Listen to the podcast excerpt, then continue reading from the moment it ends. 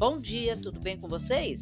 Hoje é quarta-feira, 24 de maio de 2023 e eu desejo um dia maravilhoso, cheio de coisinhas de fazer sorrir. E a receita de hoje é um escondidinho de carne de porco. Os ingredientes que você vai precisar para a massa são um quilo e meio de batata descascada, meia colher de pimenta do reino, pitada de noz moscada a gosto, meia xícara de chá de leite, 3 colheres de sopa de creme de leite, uma colher de sopa de manteiga, um copo de requeijão cremoso, 200 gramas de queijo parmesão, sal a gosto e alecrim para finalizar.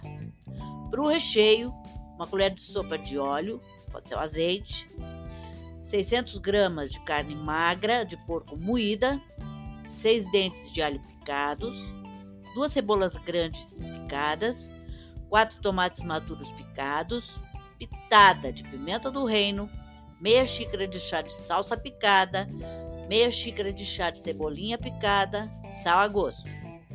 Modo de preparo da massa: cozinhe as batatas em água com sal por 15 minutos ou até amaciar.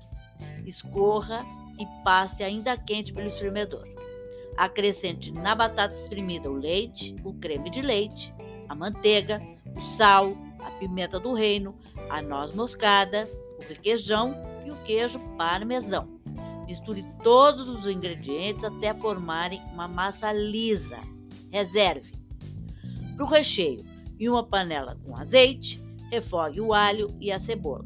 Acrescente a carne e mexa bem para que ela fique soltinha. Coloque na panela com a carne, os tomates, a pimenta do reino, a salsa e a cebolinha. Acerte o sal e deixe o molho engrossar.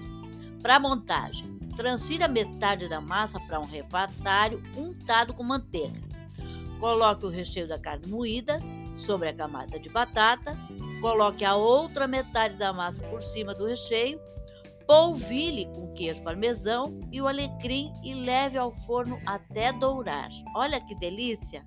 Dá para fazer ainda para o almoço.